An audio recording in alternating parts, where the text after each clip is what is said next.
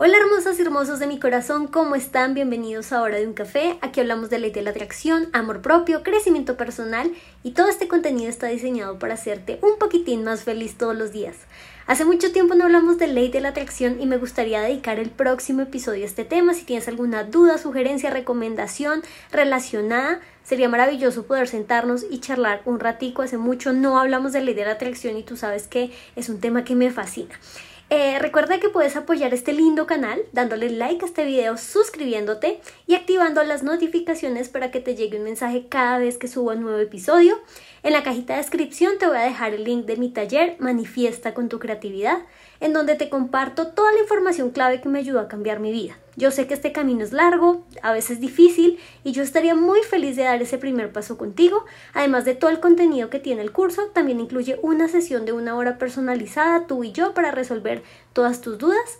También te voy a dejar el link de mi página de Coffee donde puedes invitarme un cafecito y ese aporte me va a ayudar a seguir trabajando en este podcast, así que muchísimas gracias por estar aquí. Por cierto, disculpen si a veces desaparezco por un tiempo, ya hace como dos, tres semanas no publico, ni siquiera aquí o en mi Instagram, y es porque a veces necesito desconectarme un poco de redes para volver a conectar conmigo misma y poder despertar de nuevo esa inspiración para poder grabarles estos podcasts. En este momento estoy empezando a experimentar muchos cambios en mi vida, creo que este año va a ser de muchos cambios y espero compartir pronto con ustedes todo este proceso Em, estoy trabajando en un proyecto chiquito que es un primer ebook, así que muchas gracias por estar siempre conmigo y por tu apoyo. Hoy vamos a hablar de inseguridades físicas. Hace unos días me llegó un mensaje de uno de ustedes por medio de Instagram, que por cierto si aún no me sigues me encuentras como hora de un café. Discúlpame si no puedo responder todos los mensajes, pero es que me llegan muchos, muchos y lo que trato de hacer es leer varias historias y selecciono aquellas de las cuales no hemos hablado aquí para poder darle visibilidad a nuevos problemas con los que seguramente alguien allá afuera podrá identificarse. Como siempre vamos a poner un nombre falso a quien envíe este mensaje, así que la llamaremos Camila. Ella dice, Hola Dani, te escribo porque espero que puedas darme un consejo. Tengo 16 años y desde chiquita siempre fui una niña gordita. Mis compañeros me hicieron bullying, mis familiares, incluso mi padre, aunque él dice que era su forma de quererme. Hace dos años me di cuenta que mis ojos se ven muy estirados y parece que tengo una especie de huevo al final del ojo. Además se ven rojos y eso me volvió muy insegura de mí misma. He evitado salir a la calle, mirarle a los ojos a los demás. Siempre agacho la mirada o la desvío. No me gusta sacarme fotos. Lo que más me tortura es pensar cómo pensarán otros acerca de mi condición. Les daré asco o pena. Por eso también me he cerrado. Ya no hablo con los demás. Actualmente voy al psicólogo, pero no siento algún avance. También quiero compartirles otros dos mensajes que son similares a este tema de inseguridades físicas. Y alguien nos dice, Dani, me siento muy mal, no me gusta el lunar que tengo cerca de mi labio, ni mis brazos, tengo kilos de más y tengo acné. En ocasiones, hasta mi propia familia ha juzgado mi cuerpo. Y otro mensaje dice, mis inseguridades me limitan al momento de relacionarme. Me limitan a construir una autoestima sana. Conozco a personas que me proyectan traumas del pasado y no puedo evitar sentirme mal. Mis inseguridades me hacen sentir pequeña e invisible. No sé por qué me siento así, pero no puedo evitarlo. Bueno, entonces hoy vamos a hablar de muchas cosas, en especial en un debate que siento que es muy fuerte. Vamos a ver si lo podemos aquí desenredar un poquito y es, ¿debería amarme tal y como soy o debería cambiar todo eso que no me gusta de mí? Sé que esto puede ser muy complicado y antes que nada recuerda que yo no tengo la verdad absoluta, simplemente es un punto de vista más que está relacionado con historias de ustedes, historias que conozco y mis propias experiencias. Entonces, ¿de dónde surgen esas inseguridades físicas? Bueno, pues pueden venir de muchos lugares. Puede ser que visiblemente tienes alguna característica o rasgo de nacimiento que destaque, es decir, algo que físicamente sea diferente a los demás. Puede ser una verruga, una mancha de nacimiento, una cicatriz, o puede que tú seas más velluda en ciertas partes, em, una nariz muy ancha o muy delgada o muy torcida, problemas de visión que de pronto te obligan a usar lentes desde muy pequeño, ojeras marcadas que son genéticas y muchas otras cosas que ya vienen contigo desde el momento en que naciste. Después a lo largo de nuestra vida, en especial en la adolescencia, todo el tema hormonal nos modifica físicamente. Engordamos mucho o no nos desarrollamos como los demás, el acné se sale de control, el vello sale por todos lados, sudamos en exceso, nuestro cabello puede ponerse muy graso o tan seco que empieza a parecer caspa, algunos crecen, otros nos quedamos chiquitos, el olor corporal se hace muy fuerte, tus dientes bonitos de leche ahora son permanentes y normalmente llegan torcidos. Es una etapa que yo personalmente considero monstruosa porque es un cambio muy brusco. No sé si recuerdas el final de la película de Disney de Intensamente, cuando Riley, la niña de la película, ya al final va a empezar su adolescencia, se activa una zona nueva al tablero emocional. Entonces, además de que vas a sentir un montón de nuevas emociones en esta etapa, tu cuerpo va a cambiar radicalmente en un corto periodo de tiempo. Y esto puede ser bastante traumático para muchos de nosotros. Y lo peor es que también empiezas a desear el amor, afecto, aprobación, atención de tus iguales y cuando te das cuenta que la más linda del salón o el más guapo toman toda esa atención, empiezas a amplificar tus defectos. Te sientes más bajita, te sientes más gorda, tu cara se ve más horrible y así con cada uno de esos aspectos. Además, normalmente nuestros defectos e inseguridades son más fuertes cuando algo se considera asqueroso, ya sabes, cosas como una cara muy grasosa, axilas muy húmedas, olores fuertes, mucosidad, pus, caspa, cualquier cosa de tu cuerpo que tenga esa característica y sobrepase un nivel normal, automáticamente será algo de lo que te avergüences a pesar de que todos pasan por lo mismo, es solo que algunos pueden disimularlo mejor que otros o aún no se han desarrollado. Otra fuente de inseguridad son los comentarios destructivos o malintencionados recurrentes de personas de tu entorno que te hacen creer que hay algo mal contigo aunque tú ni siquiera lo habías notado. Eso puede ocurrir en cualquier etapa de tu vida, siendo muy niño o incluso ya siendo adulto, y puede provenir de cualquier persona, de tu familia, de tu pareja, de tus amigos, de tus compañeros de trabajo. Incluso te cuento así una historia rápida. Alguien cercano a mí está muy obsesionado con el tema de la nariz porque su papá siempre le dijo que tenía una nariz de puerquito como él. Y la verdad es que yo veo la nariz de esa persona y es perfectamente normal, pero se lo ha repetido tantas veces su papá que se volvió un gran problema y el sueño de su vida es poderse hacer una cirugía. Sé que de pronto ya habías escuchado estas tres fuentes, pero existe una más que no es tan obvia y es cuando tú misma criticas ciertas zonas de ti que son muy leves, pero estás tan triste que cada pequeña cosita se ve como un defecto enorme. Más adelante vamos a hablar en profundidad de este tema. Entonces, quiero contarte cómo descubrí estos cuatro tipos de fuentes en mi propia experiencia. Primero, si tú tienes algún, llamémoslo, defecto o limitación debido a tus genes, está bien. Esto no es culpa de nadie. En mi caso, mis papás son bajitos, de por sí mi familia lo es, en especial las mujeres. Así que, ¿de dónde sacaría para medir como el promedio de mujeres cuando no tengo de dónde? Eso se los conté en otro video, pero cuando yo supe que no iba a crecer más, yo mido unos 50 desde mis 13 años más o menos, este año va a cumplir 28, y en ese momento me sentí horrible. Lo primero que pensé es que nadie me iba a querer, eh, yo como iba a ser novia de alguien, era una mujer muy bajita, que eso era muy feo, que eso estaba mal, que las demás eran mucho mejor que yo porque ellas sí eran altas y me tomó un tiempo aceptarlo. Recuerdo que miré qué opciones tenía y no sé en dónde leí o vi un documental sobre una cirugía en la que te puedes romper las piernas y con unos aparatos te las van separando un poquito para obligar al hueso a estirarse. Y solo tenías que estar seis meses postrada en una cama para que el hueso creciera y así podrías crecer de 3 a 5 centímetros.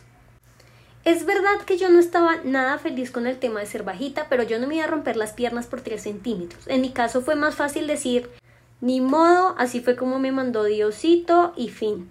Y con los años me di cuenta que a nadie le pareció un problema que yo sea bajita. Y lo más importante, eso no era un problema para mí.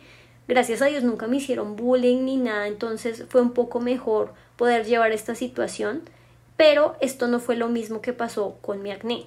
En el colegio me molestaban mucho por mi acné, yo hacía de todo para tratar de curarme, pero curarme entre comillas porque yo todo lo que hacía era como buscar recetas de internet y que la crema dental y que el té de manzanilla y que el aguacate, me ponía todo lo que pudiera en la cara y seguía los consejos de todo el mundo con tal de quitarme ese acné, pero ahora que soy mayor me doy cuenta de lo ignorante que yo era en esa época. Mis papás, como ellos nunca sufrieron de un acné como el mío, pues ellos tampoco tenían ni idea de lo que me pasaba. Me acuerdo que en mi adolescencia sudaba muchísimo, Mi cara era extremadamente grasa, al igual que mi cabello. Tenía que lavármelo todos los días o se veía horrible. Yo pensaba que mi acné era porque yo era sucia. Así era como me sentía. Yo me lavaba la cara en la mañana y en la noche y me ponía bloqueador solar porque creía que el sol era el que me hacía sudar y eso creaba grasa y la grasa me creaba el acné pero en mi ignorancia me ponía el bloqueador solar que usaba en el cuerpo. Entonces era muy pesado y grasoso y yo sin saberlo me lo ponía a diario. Entonces, por cierto, voy a aprovechar y darte un tip de mi yo del pasado que me hubiera gustado escuchar. Si tú sufres de acné o de piel sensible, cada vez que empieces a usar un nuevo producto para el rostro durante una o dos semanas, úsalo en la mitad de tu cara para ver qué sucede con tu piel.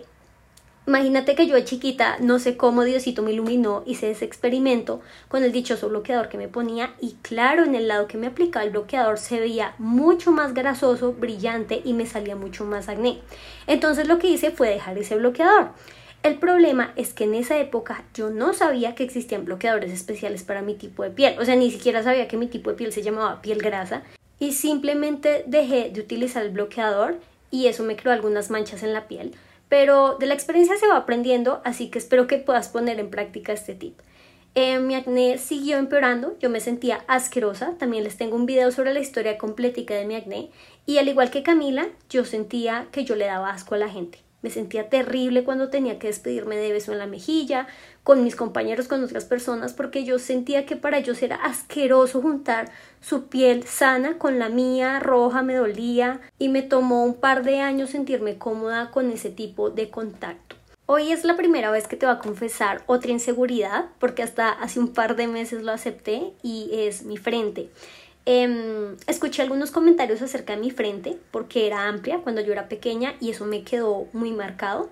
Los comentarios eran en forma de chiste y lo que sea, pero de verdad me afectó. Es decir, no es como si yo escogiera de qué tamaño es o no mi frente o mis ojos o mi nariz. Yo solo nací de esa forma y cuando era una niña pequeña jamás sentí que eso fuera un problema, pero cuando crecí como a mis 12, 13 años, empezaron a hacerme comentarios sobre mi frente y eso me hizo sentir muy mal. Además, en la frente era donde más acné me salía en una época y como ninguno de mis remedios caseros sirvió para nada, decidí hacerme un capul, flequillo, no sé cómo lo llamen en tu país. Tú me has visto como que tapo mi frente, ¿sí?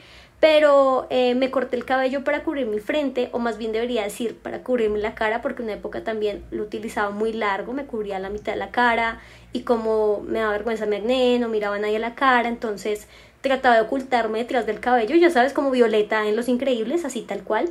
Me daba mucha pena sostener la mirada, eh, salir, hablar, eh, hablar muy alto, sobre todo porque no quería que la gente me viera como el centro de atención y adicional otras personas cercanas decían que mi cabello era feo o que me vestía horrible o que mis dientes eran muy chuecos, etc. Y a eso súmale mi tema del peso, eh, que por cierto les tengo toda la historia de en el episodio anterior sobre trastornos alimenticios, espero que puedas escucharlo después.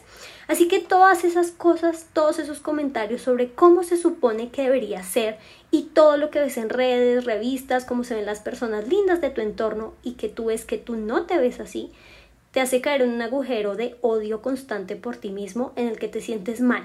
Te maltratas, no te valoras, no puedes ver la belleza que ya existe en ti. Las personas que te quieren y te valoran empiezan a ser invisibles porque tienes tanto odio por ti que todo empieza a desvanecerse. Tú sabes que estás en ese punto cuando decides que todo lo que te dicen desde afuera es verdad, cuando crees que solo vales por tu caparazón, que a nadie le importa tu personalidad, ni tus sentimientos, ni tu inteligencia tus habilidades, ni quién eres en esencia tú. Te pierdes en el deseo de ser lo que otros quieren, porque si nadie te mira, entonces va a significar que tú no existes. Así que por ese afán de encajar piensas, si no puedes vencerlos, úneteles. Así que en lugar de ser solo la víctima, te conviertes en tu propio bully. Empiezas a ver defectos que aún otros no han visto en ti. Quizás lo hacemos para llegar primero y engañarnos pensando que si tú lo dices primero en lugar de otro, el golpe va a ser menos duro, pero no es así. Te quejas de ese pequeño bigote que casi no se ve, de tus dedos chuecos, de tus uñas débiles, de tus brazos fofos, de tu cabello lleno de horquilla, del tamaño de ese lunar, de tus dientes amarillos y torcidos, de ese vello sobre tus brazos, de tus enormes orejas, de tus pies apestosos, de tus cejas sin forma y de tus ojos estirados y con una protuberancia al final que parece un huevo. En momentos así, queremos desaparecer y nos preguntamos, pero ¿qué fue eso tan terrible que hicimos en nuestra vida pasada para nacer como estos seres tan horribles, feos y desagradables? Y sentimos que nadie más en el mundo es como nosotros, que solo nosotros somos adefesios tristes, solos e incomprendidos, y estamos tan ocupados lamentándonos por nuestra miseria que no somos capaces de ver que todo el mundo es así, Muchos tienen kilos de más o son muy delgados o tienen acné o mucho vello o caspa o sudan. Somos tan egocéntricos y por cierto quiero detenerme en esta palabra. Ser egocéntrico significa que tú crees que todo se trata sobre ti, que si alguien al otro lado del salón se rió de algo, tú piensas seguro se está burlando de mí, que si alguien se siente mal o molesto, seguro fue mi culpa. Si alguien hace cualquier mueca, sonrisa, gesto, sonido, seguramente lo está haciendo por mí, porque soy la única persona en este mundo con problemas. Quiero que por un momento pienses en las personas que tú amas, quieres, valoras, aprecias, llámense amigos, primos, familia, pareja, lo que sea. Te pregunto algo, ¿acaso ellos son perfectos? Tienen un cuerpo escultural, tienen una estatura perfecta, no tienen ni un solo vello en lugares donde se supone que no deberían haber, se visten a la última moda, tienen diseño de sonrisa, una nariz respingada, una piel de porcelana, cabello de peluquería, maquillaje perfecto, cintura definida. ¿Acaso todas las personas que amas y aprecias son perfectas? Yo sé que no. Así que pregúntate por un momento, ¿cómo es posible que tú sí puedas amar a todas esas personas que tienen mil y un defectos, pero que ninguno sea capaz de quererte a ti, o por lo menos eso es lo que crees, ¿no? Sé que quizá tú ya sabías esto muy dentro de ti, pero sé que por decirlo no vas a olvidar todos los defectos que día a día te repites frente a un espejo. Esto es un proceso. Así que, ¿qué tal si hacemos un ejercicio? Mira, vas a necesitar una hoja de papel, un cronómetro en tu celular y si me estás escuchando en un lugar donde no puedes hacerlo, no te preocupes en la cajita de descripción, te voy a dejar el minuto exacto al ejercicio para que lo hagas cuando tengas la oportunidad. Vamos a hacer este ejercicio súper fácil y creo que te va a poder ayudar a aclarar un poco tu mente. ¿Listo? Entonces, antes de empezar, yo te voy a avisar cuándo vamos a iniciar el proceso. Por favor, escucha todas las indicaciones. Entonces, ¿esto cómo va a ser? Vas a programar un cronómetro, un temporizador como tú consideres, durante un minuto y medio solamente. Quiero que en esa hoja de papel hagas dos líneas rectas, verticales, en la hoja como si estuvieras jugando stop. No sé si se llama igual en todos los países, pero la idea es que te queden tres columnas. El título de la primera columna se va a llamar Mis defectos y quiero que pongas entre comillas defectos. En la segunda columna el título va a ser fuente y en la tercera columna escribe como título lo que haré al respecto. Te repito, en la primera mis defectos entre comillas, en la segunda el título es fuente y en la tercera lo que haré al respecto. Haré con H y tilde en la E. Vamos a empezar con la primera columna. Vas a poner el cronómetro y vas a tener solo minuto y medio para llenar la columna con todos aquellos defectos físicos que tú consideres, pero hay unas reglas especiales. Primero, no quiero que especifiques mucho ni pongas palabras negativas extra como asqueroso, inmundo, repugnante, horrible y tampoco uses las palabras muy, demasiado o mucho.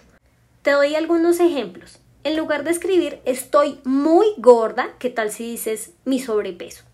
En lugar de tengo muchos granos asquerosos que odio, escribe tengo acné. O puedes escribir mis dientes están torcidos mis piernas son delgadas, etc. Vamos a escribirlo como si solo fueras un espectador, un observador, no le pongas emoción ni sentimiento, solo es una lista. Lo importante es que no escribas nada más después de ese minuto y medio, no importa si te salen tres o te salen diez. ¿Y por qué te doy tan poquito tiempo? Pues porque no quiero que te esfuerces un montón por hacer una lista enorme buscándote o acordándote de todas y cada una de las inseguridades físicas que crees tener. En este pequeño tiempo buscamos encontrar las inseguridades más relevantes y las que más te molestan y dejar de lado las pequeñitas o las que tú te inventaste desde ese punto tan bajo del que estuvimos hablando antes. Ya puedes iniciar con el ejercicio, así que si lo deseas, pausa el video. Ahora que ya terminaste tu lista de defectos, pasemos a la segunda columna titulada Fuente. Al lado de cada defecto que escribiste, quiero que anotes de dónde crees que se originó esa inseguridad de acuerdo a las cuatro fuentes que hablamos antes. No te preocupes, te las voy a recordar. La primera es de nacimiento, algo que ya venía contigo. Te sientes mal con algo físico con lo que naciste, heredaste las ojeras de tu mamá, eres bajita como tu familia, tienes la nariz de tu papá, naciste con X marca de nacimiento, etc. La segunda apareció mientras crecías. En tu adolescencia, tu acné, un olor muy fuerte, subiste de peso, por ejemplo, después de un embarazo, o una joroba por malas posturas, o una cicatriz por un accidente, etc. Tercero, alguien te lo dijo. Ciertas personas de la familia, amigos, compañeros, un desconocido mencionaron que tu nariz se veía así, que tu lunar se veía horrible, que tus piernas tenían demasiado vello. Cualquier inseguridad que provenga de personas externas. Y el cuarto, solo yo veo el defecto. Después de sentirte muy mal contigo misma o contigo mismo, empezaste a verte cada mínimo detalle para justificar por qué no eres suficiente, por qué eres horrible y por qué no vales la pena.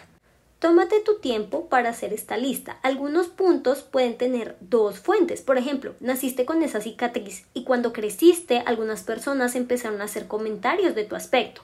Entonces aquí tenemos dos. Uno, tú naciste con eso y no te gustaba. Y dos, las personas te empezaron a hacer comentarios por el tema.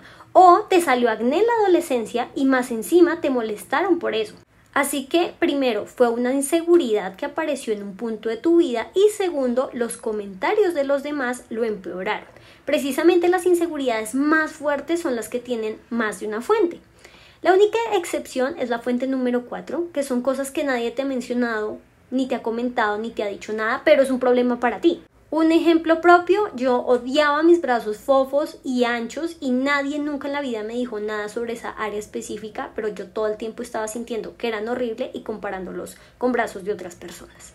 Lo importante de este ejercicio es que seas sincera o sincero al momento de identificar cada fuente. Tómate el tiempo que necesites y sigue escuchando el audio. Mira, acabas de hacer algo muy importante. Te tomaste un momento de tu ocupada vida para identificar de dónde viene esa inseguridad que te atormenta tanto. Aunque no lo creas, esto demuestra que te importa saber de ti. Estás tratando de ver qué es lo que cargas y asimismo saber cómo puedes aligerar ese peso que llevas cada día sobre ti. Es importante que te des cuenta que todas esas etiquetas negativas que llevas contigo son cosas que otros afuera de ti te han puesto y que te dijeron tantas veces que se convirtió en una especie de verdad para ti. Este ejercicio lo que va a hacer es ayudarte a darte cuenta que muchas de esas inseguridades no vienen de ti, que muchas personas y lo más triste, adultos que nunca sanaron sus heridas proyectan su basura interna en ti, que compañeros tristes, enojados e inseguros también hicieron comentarios sin pensar de qué manera podrían afectar tu vida entera. Pero tomar conciencia de esta situación es lo que despierta ese poder interior ese poder que sientes al darte cuenta que puedes decidir qué creer sobre ti y qué desechar a la basura donde pertenece. Y aquí es donde aparece nuestra controversial pregunta, ¿debería quererme como soy o cambiar para ser aceptada por otros? Entonces, lo primero es entender que tú no puedes controlar lo que otros piensan de ti, o lo que opinen, o la percepción que tengan sobre ti. Te lo digo por experiencia propia. Cuando yo estaba gordita, la gente me hacía comentarios sobre mi sobrepeso. Y cuando por fin bajé, la gente me decía que ella me veía muy delgada, que estaba muy flaca, que me veía más bonita antes. Y ahí fue cuando entendí que jamás voy a ser aceptada por otros sin importar cuánto me esfuerce. Y aquí quiero contarte una historia. Mira, yo tenía una amiga que estaba pasando por su transición de cambio de sexo porque ella se sentía como en él. Y recuerdo que cuando él tomó la decisión de remover sus senos y empezar con todo el proceso hormonal, tenía que ir con diferentes psicólogos que le dieran unas cartas que decían que sí, que él podía ser aprobado para proceder con la operación. Cuando él me contó esto, la verdad se me hizo muy raro porque cuando tú vas o según lo que uno ve y escucha es que las personas cuando le van a hacer una cirugía plástica, tú vas, hablas con el doctor o la doctora, te revisan, te muestran cómo vas a quedar, te hacen los estudios previos pues de salud para que no vaya a ser una operación de alto riesgo y listo, empezamos la cirugía. Em, creo que cuando es para menores de edad sí se tiene que pasar por un estudio psicológico previo, pero aceptemos que la mayoría de centros estéticos lo único que les importa es de qué forma se va a pagar el tratamiento. Y ahora que es tan fácil modificarnos externamente con liposucciones, botox, implantes, rinoplastias, remoción de lo que se necesite, es muy fácil obsesionarnos con actualizar nuestra apariencia una y otra vez. Y estoy segura que has visto en redes, noticias, en televisión y de pronto alguien cercano esas pobres personas que tanto hombres como mujeres se han deformado físicamente a causa de tantas modificaciones, problemas posteriores a la cirugía, malos procedimientos, malos profesionales, y la pregunta es ¿cuándo va a ser suficiente? ¿Cómo es posible que nos exija una cantidad importante de estudios psicológicos antes de proceder a realizar cambios irreversibles en el cuerpo de alguien más? Lo que pasa es que en la vida no hay un control Z. Estas personas que están tan obsesionadas con su cascarón, es decir, con su físico, cargan con muchos problemas adentro. Sus inseguridades y defectos son tan grandes para ellos que se operan la nariz una y otra vez, se sacan la grasa de lugares que ni sabías que tenían grasa. Cualquier arruga significa un pinchazo de botox y cada vez parecen esforzarse más y más para encontrarse defectos, entre comillas, porque nadie más que ellos puede verlos. Ahora, esto es un caso extremo, ¿no? De querer cambiar, modificarnos, eso que ya no nos gusta y encontrar la forma más rápida de ser validado, ese afán que nos da porque todos nos quieran y nos admiren y de alguna manera validar nuestra existencia, pero ahora quiero que hablemos de la población más común como tú o yo. Aunque no acudamos a cirugía, sé que también queremos cambiar. Usamos esa faja, seguimos esa dieta de moda en internet, eh, se pueden comprar brasieres o ropa interior con relleno para verse más voluptuosa, te pones ese maquillaje, compras esa crema antiarrugas, te pones esas uñas postizas, vas a la peluquería por extensiones, te compras esos lentes de contacto, editas tus fotos para verte de cierta forma ante los demás. Necesitamos ser perfectos hoy y ahora. Pero Dani, ¿eso significa que no tengo derecho a cambiar? ¿Que si nací de cierta forma es mi destino quedarme así y tragarme el dolor que me da mi apariencia? O sea que bien por los que nacieron bonitos y los que nos consideramos feos, ¿ya perdimos? Pues no. Esta pregunta controversial solo se soluciona en el equilibrio. Yo jamás te diría que deberías cambiar para agradar a otros, porque solo vas a ser la muñequita de todos. Oye, Dani, tu pelo es feo, entonces me lo corto. Ay, pero te queda mejor largo, entonces me pongo extensiones. Ay, tu ropa no me gusta, mejor ponte este vestido. Entonces, listo, me lo compro. Ay, pero ese labial rojo no te queda, mejor ponte rosado. Dani, pero estás muy gorda, mejor baja 10 kilos pero ahora eres muy flaca, mejor sube 6. Y así vas a estar por el resto de tu vida complaciendo a personas que ni siquiera sabrán ni tu segundo apellido, todo por tener la aceptación externa de gente hueca y sin empatía.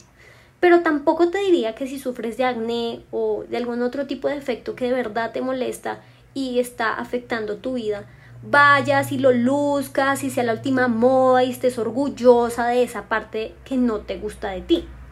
Tienes todo el derecho del mundo a sentirte mal, tienes derecho a que no te guste algo de ti y eso está bien. No te voy a decir que ames cada fibra de tu ser porque todo es un proceso. No vas a amar lo que odias de ti de un día para otro. Y te voy a hacer un pequeño spoiler. Ya te conté que mi acné era algo muy fuerte para mí que de verdad me afectó de muchas formas y con el tiempo, gracias a Dios, mi acné mejoró. Pero hoy en día, si me llega a salir un granito no voy a decir amo mi grano, te amo con toda mi vida, eres parte de mí, yo te respeto. No, no voy a amar ese grano, pero tampoco lo voy a odiar y a decir qué asco mi cara porque me pasa esto a mí, no. Solo digo como, ah, me salió un granito, bueno, me lo voy a dejar quietico para que no me saque cosa y me voy a poner una cremita especial y ya. O sea, simplemente es algo más que a veces sale en mi cara, pero sé que pronto se va a ir. Ahora, llegar a este punto realmente no fue tan fácil y por eso quiero compartirte lo que hice para poder superar muchas de mis inseguridades. Entonces, lo primero que sucedió fue darme cuenta que mis inseguridades me estaban llevando a un nivel muy bajo. De verdad me hacían sentir mal. Yo sé que a veces puede que tú digas, ah, esto no me gusta, este lunar está feito acá, pero ya cuando una inseguridad te lleva a un nivel en el que no tienes confianza ni siquiera para hablar con los demás o mirarlos a los ojos, ya es un problema de verdad complicado. Así que lo que hice fue hablar con mis papás y sé que a veces a los padres se les olvida que alguna vez fueron adolescentes y aunque pueda parecer un problema ridículo, tontico o parte de esa edad, puede ser una carga enorme para los hijos, para los jóvenes, así que si tú eres un adulto con hijos o una hermana, hermano, prima mayor, tómate el tiempo para escuchar los problemas de los más jóvenes y no los menosprecies. Con respecto a mi estatura, mis papás me llevaron para ver por qué no crecía a un centro especializado y es cuando descubrí que era genético y simplemente ya no iba a crecer más. Fue duro, pero lo acepté.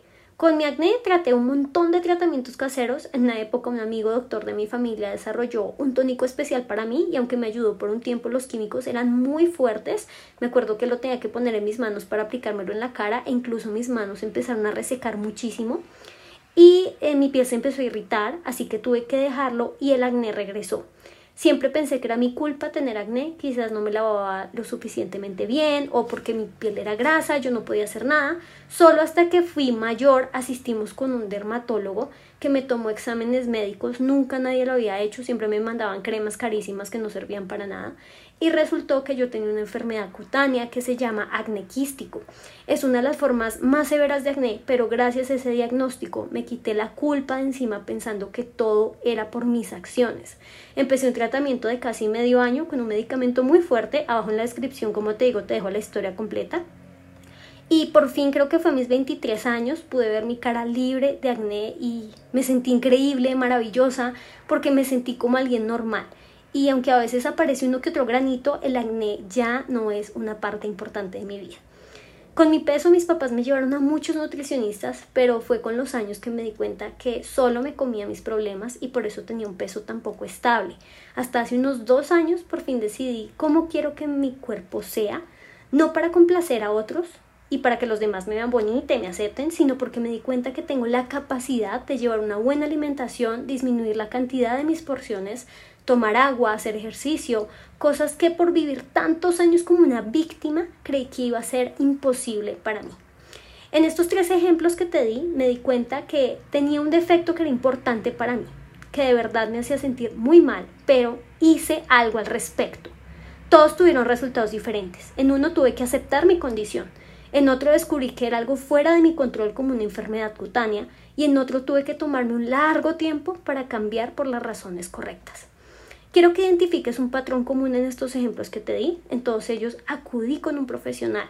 No creas más en esos remedios caseros, productos mágicos batidos, limón en la cara, lo que le sirvió a la vecina, no sé qué. No, tenemos la bendición de contar con muchos profesionales en áreas específicas que pueden ayudarte con eso que no te gusta, te molesta o te lastima. Si algún profesional te dice, oye, no hay nada que hacer, tienes dos opciones. O aceptas eso como parte de tu vida, como lo hice yo con mi estatura, que es totalmente válido, o buscas más opiniones de otros profesionales que puedan ayudarte.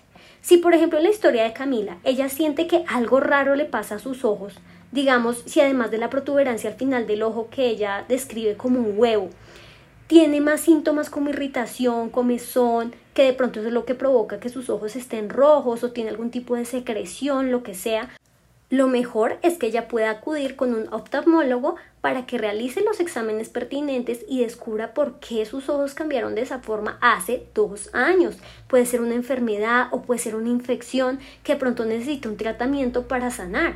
Si una persona es muy delgada y eso le molesta, o si tiene sobrepeso a pesar de que realmente casi no come o hace ejercicio, si van con un profesional puede que descubra que eso que están haciendo, esas actividades, esos hábitos, esa rutina, es lo que está aumentando esa condición a pesar de que tú creas que es lo correcto, porque de pronto oyes que es algo genético o tienes problemas para producir X enzima o es ovario poliquístico o te falta tal vitamina. A veces somos tan egocéntricos que creemos que si me veo de esta forma es porque es mi culpa, yo me lo hice sin pensar que muchas veces proviene de cosas sobre las que no tenemos control o simplemente por nuestra ignorancia, como me pasó con mi bloqueador solar.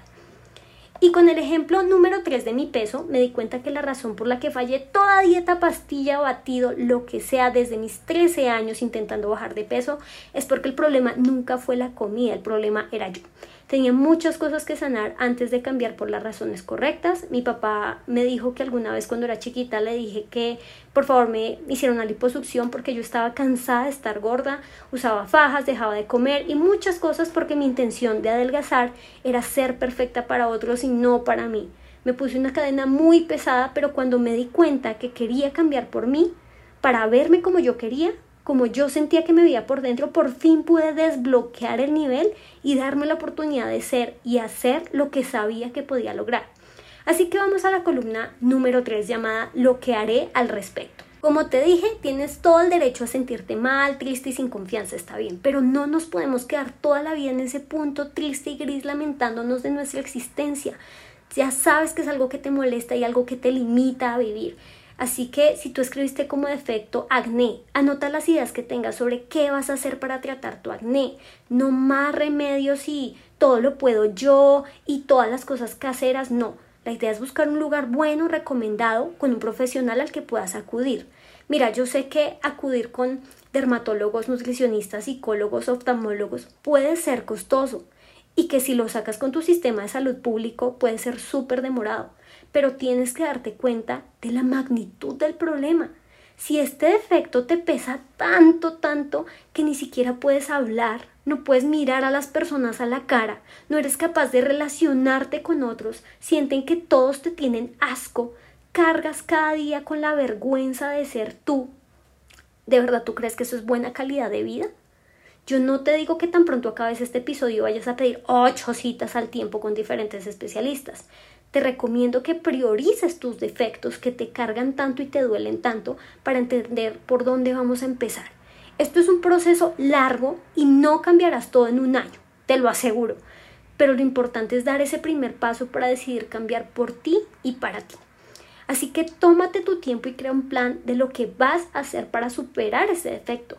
Puede ser hablar con tus papás sobre el tema. Averíguate tres especialistas diferentes para ver cuál te convence más. Si ya eres más grande, pues ponte a ahorrar un porcentaje de tu salario para iniciar ese tratamiento para, no sé, arreglar tus dientes. Busca un plan de financiación para esa cosa o procedimiento que necesitas. Es decir, si algo te molesta tanto que está afectando tu día a día, necesitas tomar el control de la situación y buscar una salida. No hay mejor inversión de la que haces en ti mismo. También hay otras formas de superar o modificar una inseguridad gratis. Y pongámoslo entre comillas gratis porque a pesar de que no se necesita dinero, sí se necesita tiempo y dedicación. En mi caso, tomarme el tiempo para reflexionar sobre mí misma, leer y aprender sobre todos estos temas de superación personal, y de la atracción y demás, me ayuda a superar muchas cosas internas que después se reflejaron exteriormente. Con este episodio mi intención es decirte que está bien tener inseguridades. Todos tenemos algo con lo que lidiamos cada día frente al espejo. También quiero que recuerdes al ver a tus amigos, familiares, personas que son importantes para ti, que tú los amas a pesar de no encajar con el estereotipo típico de belleza. Por lo tanto, tú también tienes la oportunidad de ser amado por otros aunque tú no seas perfecta o perfecto. Y por último, que tú tienes la capacidad de modificar eso que te molesta si tienes el conocimiento necesario y la conciencia de entender que cada cambio que realices en tu vida debe ser por ti y para ti. Que amor propio no significa amar cada una de las cosas que no te gustan de ti actualmente. Significa entender que eres mucho más que un grano, un kilo extra, una cicatriz, una verruga, significa entender que debajo de ese cuerpo se encuentra un alma, una esencia que trasciende todo lo físico, que este caparazón es solo un vehículo para experimentar una vida en este plano y que un grano más, un grano menos no va a modificar el contenido. Si tú sabes quién eres, los factores externos dejan de tener tanta importancia y puedes tomar decisiones desde otro punto. Ya no es desde el dolor, nadie me quiere, soy horrible, le doy asco a todos, no solo dices, ah, me sale bello en la axila, no me gusta cómo se me ve, además ya lo intenté quitar con cera, depilador, máquina y la verdad es que me deja muy irritada la piel o me lastima o me duele, quizás pueda averiguar sobre la depilación láser permanente para ver si es lo que busco. O dices, hmm, tengo esta verruga en mi mejilla y no me gusta cómo se ve, creo que iré con un dermatólogo para ver qué podemos hacer. Últimamente mi peso aumentó mucho, pero no he cambiado nada en mi alimentación y no entiendo qué está pasando. Entonces lo mejor sería acudir con un médico, un nutricionista para ver qué es lo que está pasando con mi cuerpo. Es decir, le quitas todo ese drama y ese peso emocional de comentarios malintencionados o de bullying, eh, de lo que sea. Y cuando dejas de darle tanta atención al problema, le quitas esa energía que hacía que el problema se viera tan grande y con la cabeza y el corazón más ligero puedes pensar en nuevas formas de verte. En mi caso, yo decidí que mi frente ya no es un problema para mí. Así que la verdad, sé que no me has visto últimamente, pero me estoy dejando crecer mi cabello, mi capul, mi flequillo para poder hacerme un nuevo cambio de look. Yo acepté que tengo una cara linda en forma de corazón, incluso descubrí que es Elena Gómez, que si no te he contado, la amo mucho. Tiene la misma forma de cara que yo y ella me parece preciosísima. Así que sentir que comparto un rasgo con alguien que admiro me ayudó a superarlo mucho más fácil. Si alguna parte física que no puedes modificar, Creo que un buen consejo sería buscar personas que admires con esos rasgos. Por ejemplo, esas fotos de modelos preciosas que tienen vitiligo, chicas bajitas que se visten espectacular, mujeres que se ven muy sexys con unos lentes bien grandes, es decir, eso que en algún momento viste como algo negativo se ve muy bien en otros. Por lo tanto, es más fácil ponerle una etiqueta positiva porque te das cuenta que para esas personas ese rasgo nunca fue un impedimento para verse espectaculares. Tú no tienes que ser exactamente igual a como eres hoy. No naciste con una maldición y tienes la oportunidad de ser quien tú deseas ser, pero por ti, no por complacer a nadie más. Y aquí es cuando empiezas a crear tus propias condiciones bajo el amor y no por la aceptación. Te voy a compartir quién yo, Daniela Saldaña, quiero ser, o más bien verme desde el amor. En mi caso, yo quiero tener una cara bonita, Quiero tener una piel linda y sana, así que me comprometo a cuidar mi rostro, a tomar mucha agua para mantenerla hidratada. No voy a usar maquillaje si no es necesario porque amo mucho mi piel y no quiero obstruir mis poros. Me pondré bloqueador solar especial para mi rostro. Sé que no todo producto funciona en mí y eso está bien. Sé que mi cabello es graso, así que voy a tratar de lavarlo cada día de por medio, máximo dos días para siempre tenerlo bonito. Me plancharé únicamente los días en que sea necesario porque no quiero que se me queme, me gusta mantenerlo sano y brillante. Quiero tener un cuerpo bonito, sano, atlético, dentro de mi peso saludable. Me encantaría poder participar algún día en un maratón, quiero disfrutar del ejercicio físico, quiero poder trotar en el parque, quiero encontrar ropa que se adecue a mi cuerpo, pero a la vez quiero disfrutar sin remordimientos de un postre, una gran pizza en algún momento. Mi piel es muy sensible y depilarme me duele mucho, así que decidí optar por una depilación láser para no pensar en eso cada vez que quiero usar ropa ligera o ir a la piscina. Quiero mantener unas uñas fuertes, largas, bonitas, así que cada fin de semana me voy a tomar un tiempo para arreglar mis manos en mi casa y así con cada aspecto de tu vida. Ahora me gustaría que tú lo intentaras. Si pudieras describir cómo se ve tu yo desde el amor, ¿cómo serías? No tienes que tomar a nadie como ejemplo ni copiarte de alguien más. Las reglas las pones tú. Puedes decir que tú quieres tener un cuerpo saludable, que quieres enfocarte en comer adecuadamente sin importar que tengas unos kilos de más o kilos menos. Si tú te sientes bien, todo está perfecto. O tú dices, pues tengo esta mancha en la espalda, pero ahora que la veo bien solo es una manchita y decides usar una blusa de tirantes para dejar que se vea y empezar de a poquitos a aceptarla. O dices, pues sí, tengo piernas peluditas y qué pasa? ¿Cuál es el problema? Y sales normal como si nada con unos shorts o una falda. O dices, bueno, mis ojos se han puesto raros estos días y no me gusta, así que voy a acudir con un especialista para ver si me pueden ayudar. Como puedes ver, cuando le quitas ese peso emocional a tus inseguridades, puedes elegir si tú quieres aceptar ese defecto en tu vida y normalizarlo o hacer algo al respecto. Lo importante es que al final del proceso que tú elijas, tú seas feliz porque te estás acercando a la persona que tú decidiste ser desde el amor. Y entre más cerca estás, más creces internamente. Aumenta tu confianza, tu seguridad y empiezas a abrir tus ojos para ver que allá afuera existen miles de personas que se sienten como tú. Así que te vuelves más empática y cuidas tus palabras un poco más porque sabes cómo puede afectar a otras personas. En este proceso hay altas y bajas, pero de eso se trata la vida, de encontrarte a ti misma y seguir el camino que tú soñaste, que tú planeaste. Así que Camila Preciosa y a las demás chicas que me escribieron sobre este tema, sobre inseguridades físicas, quiero darles las gracias por compartir sus historias con nosotros, porque eso me permitió poder abrir un poco más este tema. Sé que a veces estos defectos pueden verse tan grandes que sentimos que jamás vamos a poder seguir adelante. Pero al final del día se trata de trabajar en nosotros mismos para quitarle ese poder que le dimos a la opinión de los demás y encontrar la fuerza que ya existe dentro de nosotros. Espero que este episodio te guste mucho, recuerda que te quiero un montón y nos vemos en otra oportunidad.